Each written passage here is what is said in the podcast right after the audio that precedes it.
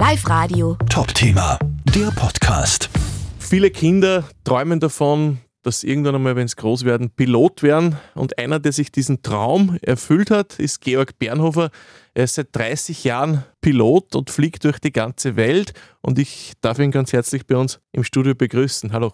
Ja, hallo Georg. Herzlichen Dank, dass du mich da eingeladen hast. Freut mich sehr. Schön, dass du die Zeit genommen hast. Seit 30 Jahren Pilot. Wie war das bei dir als kleines Kind? Wolltest du immer schon Pilot werden? Weil das ist ja doch ein sehr faszinierender Beruf. Ja, eigentlich schon. Ähm, als ganz kleiner Bub wollte ich eigentlich immer, immer Tierarzt werden, aber mein Großvater, mein Opa hat mich dann einmal zu meiner Firmung eingeladen zu einem Rundflug. Und seitdem ist es natürlich dann um mich geschehen. Also die Knöpfe und die Technik hat mich halt wahnsinnig interessiert und seitdem wollte ich eigentlich immer Pilot werden, habe dann auch wirklich konsequent daran gearbeitet, dass es auch klappen wird.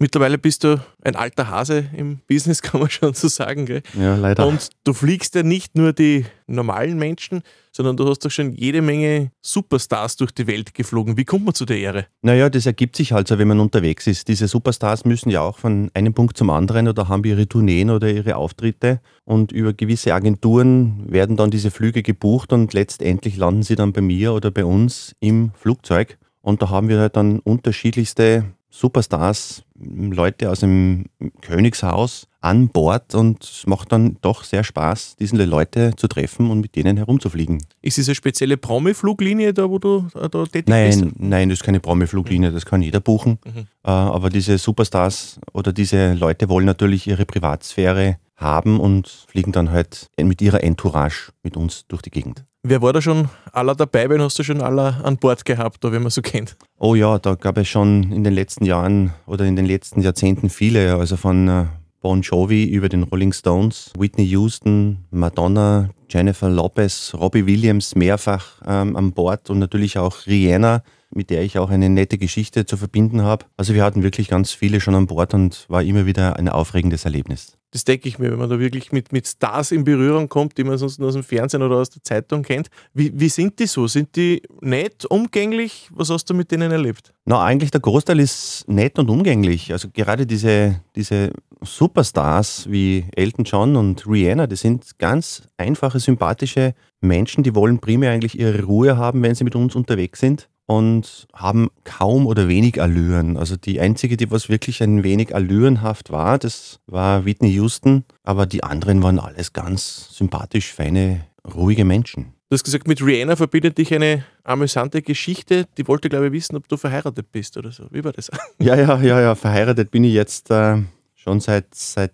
elf Jahren und wir hatten damals einen Flug mit Rihanna und ihrem kompletten Team. Und unterwegs hat sie mich dann einmal gefragt, ob ich eigentlich verheiratet bin und ob ich Familie habe. Und ich habe dann natürlich gesagt, dass ich gerade kurz vor der Hochzeit stehe und ähm, meine damalige Freundin, meine jetzige Frau, war gerade an diesem Tag mit ihren Freundinnen unterwegs bei einem Boltabend und wir haben dann ein gemeinsames Foto geschickt und das Foto ging dann sofort zu die Mädels am Boltabend und hat natürlich auch für Entzücken gesorgt. Aber Rihanna war wirklich eine echt charismatische, sympathische Person. Und du hast Adele die Flugangst genommen. Ja, das ist auch richtig. Ähm, zwei Personen hatte ich bis jetzt, die furchtbare Flugangst hatten. Das eine war Lenny Gravitz und Lenny Gravitz hat dann letztendlich den Flug verweigert. Er ist dann mit uns nicht geflogen und hat dann das Boot und die Bahn genommen. Ähm, aber ähm, Adele konnten wir überreden, mit uns zu fliegen und wir haben versucht, sie zu beruhigen und ihr das zu erklären, um was es hier alles geht. Sie hat sich dann auch dazu bewegen lassen, einzusteigen, war aber trotzdem immer sehr nervös und wir haben sie dann einfach zu uns ins Cockpit äh, gesetzt, haben, haben sie festgebunden und äh, sie hat aber dann immer wieder leiser zu singen begonnen und wir haben einfach gedacht, sie hat ja ein wenig Flugangst und dadurch untergräbt sie die Angst mit diesem leisen Singen vor sich hin. Äh, wir kamen dann zu diesem tollen Genuss eines Privatkonzertes und es war dann schon sehr witzig, die Adele da zwischen uns im Cockpit zu haben und ihr beim Singen zuzuhören. Und sie hat dann weniger Angst gehabt auch. Also ist, naja, ist es ihr besser gegangen? Dann, es ist ja zumindest besser gegangen. Es hat dann gut geklappt und funktioniert. Wenn man keine Pilotenausbildung hat, wenn man das nicht weiß, also, und jeder glaubt natürlich, ja, da hat man natürlich eine Riesenverantwortung. Aber wahrscheinlich nach 30 Jahren ist das wahrscheinlich für dich so, wie wenn ich ins Auto einsteige und, und wegfahre, oder? Ja, es ist im Grunde genommen ein, ein Beruf und ein Handwerk wie jedes andere Handwerk. Macht Spaß, weil man einfach viel herumkommt. Man ist immer an anderen Orten, nicht jeden Tag am selben Ort. Das hat natürlich auch Nachteile, wenn man halt viel unterwegs ist, ist man halt nicht immer jeden Tag bei seiner Familie zu Hause. Und ich habe da schon einige Geburtstage und, und Feste meiner Kinder versäumt. Aber mittlerweile bist du jetzt nicht nur Pilot, sondern du gibst dein, dein Wissen und deine Erfahrung auch in, in Workshops und Vorträgen weiter und zwar an Firmen. Inwieweit kannst du als Pilot Firmen äh, Ratschläge geben? Wie, wie passt das zusammen? Naja, ich sage bei meinen Vorträgen und Workshops immer dezidiert, ich gebe keine Ratschläge, sondern ich gebe Impulse. Ich gebe Impulse und Ideen weiter.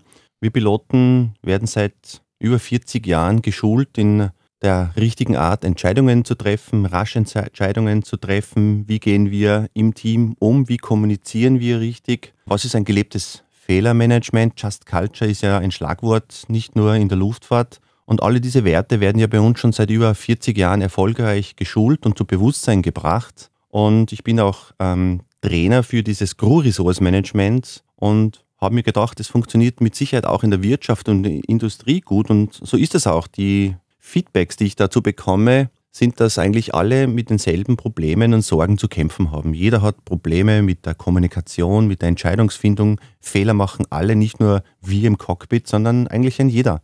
Und hier erkläre ich in meinen Workshops und Vorträgen, wie wir damit umgehen und wie wir versuchen, das besser in den Griff zu kriegen. Weil zu viele Fehler darf man natürlich nicht machen. Es kommt immer auf die Fehler drauf an, auf die Auswirkungen. Wenn ein Pilot einen Fehler macht, ist es wahrscheinlich oft äh, äh, kritisch. Ne? Ja, natürlich. Aber es geht hier nicht nur um die großen, sondern auch um die kleinen Fehler und darauf auf die Möglichkeit hinzuweisen oder dass wir darauf hingewiesen werden, dass ich als Kapitän mit 30 Jahren Flugerfahrung kein Problem habe, dass ein junger Co-Pilot oder eine junge Co-Pilotin mich darauf hinweist, dass eventuell etwas in die falsche Richtung geht. Und das ist einfach ganz wichtig, dass wir das auch akzeptieren und dass hier flache Hierarchien im Cockpit herrschen. Wie wichtig ist so ein guter Teamgeist, gerade in der Luft, weil wenn da einer angefressen ist, kann er nicht die Türen machen und gehen und sagt, ich bin weg, weil in ein paar tausend Meter Höhe ist es ein bisschen schwierig. Ja, äußerst wichtig. Ein guter Teamgeist und ein gutes Teambuilding und ein richtiges Teamwork ist außerordentlich wichtig, weil wir uns natürlich gerade dann in Notsituationen uns gegenseitig verlassen müssen. Ich muss mich auf meinen Co-Piloten oder auf meine Co-Pilotin verlassen und natürlich auch auf die Kabine hinten und unter Umständen auch auf den Fluglotsen, der mir große Hilfe geben kann. Also Teambuilding und Teamwork ist hier schon sehr wichtig und wird auch geschult. Hast du schon mal eine kritische Situation erlebt in der Luft, wo es wirklich äh, gefährlich geworden wäre fast? Na, gefährlich nicht, aber es war eine kritische Situation. Vor mittlerweile jetzt schon mehr als, ich glaube jetzt fast 15 Jahren hatten wir einen Flug von Tel Aviv nach Frankfurt und kurz nach dem Start kam dann in 5000 Fuß ein rotes Licht an und wir schauten dann in unsere Instrumente rein und äh, konnten sehen, dass auf einem der Triebwerke ein zu geringer Öldruck vorhanden war. Also wir verloren nachweislich Öl. Äh, das ging dann so weit, dass wir eigentlich dann kaum mehr Öl in einem der Triebwerke hatten und mussten dann sofort das eine Triebwerk abstellen in der Luft. Wir haben dann eine Notlage natürlich deklarieren müssen, diesen berühmten Mayday, Mayday, Mayday Call. Sind dann äh, etwas ähm, westlich von Tel Aviv in eine Warteschleife geflogen. War ein wenig schwierig und unangenehm. Es waren auch Gewitter in der Umgebung. Der Luftraum ist auch ein wenig problematisch. Im Süden hat man den Gazastreifen und Ägypten, im Norden Beirut mit Libanon. Also da funktioniert eben gerade diese Kommunikation nicht wirklich gut bei diesen Ländern. Ja, und wir haben dann in dieser Warteschleife, in diesem Holding dann das Triebwerk abgeschaltet, haben dann aufgrund einer Entscheidung, eine Methode, Vordeck nennt man das, Facts, Option, Risk, Decision, Execute und Check, den Entschluss getroffen, das Triebwerk abzuschalten und dann wieder eine Relanding in Tel Aviv vorzubereiten und sind dann mit einem verbleibenden Triebwerk sicher und gut gelandet. Das ist natürlich was, was man wahrscheinlich in der Ausbildung und immer wieder trainiert, oder? Aber wenn es dann wirklich so weit ist, das ist natürlich wahrscheinlich dann schon ein ordentlicher Adrenalinschub, oder? Ja, natürlich. Also wir trainieren das alle sechs Monate in unseren Simulator-Trainings, diese sogenannten wiederkehrenden Schulungen. Aber natürlich, wenn das dann wirklich live ist und man sitzt dann wirklich plötzlich in dieser Situation, geht da mal ganz kurz das Adrenalin hoch, aber man fasst sich dann der Situation und arbeitet, so wie wir es gelernt haben, diese Punkte durch. Georg, ich sage ganz herzlichen Dank für deinen Besuch. Weißt du schon, wenn du als nächstes fliegen wirst von den Superstars, wer der nächste an Bord sein wird bei dir? Nein, äh, das weiß ich leider nicht. Wir wissen den Flugplan oder der ist mir noch nicht bekannt. Aber vor kurzem gerade was, was für mich ganz toll war, hatten wir Robbie Williams an Bord und äh, das ist auch ein ganz ein feiner Kerl und der wollte ja auch eigentlich nur seine Ruhe haben und wir haben uns dann äh, einfach unterhalten über die vegane Ernährung, weil die ist ihm momentan sehr wichtig. und äh, ganz ein feiner Kerl, also der war auch sehr sympathisch. Super, dann Dankeschön fürs Kommen und noch viele schöne Flüge. Danke, Georg. Danke. Live Radio. Top Thema, der Podcast.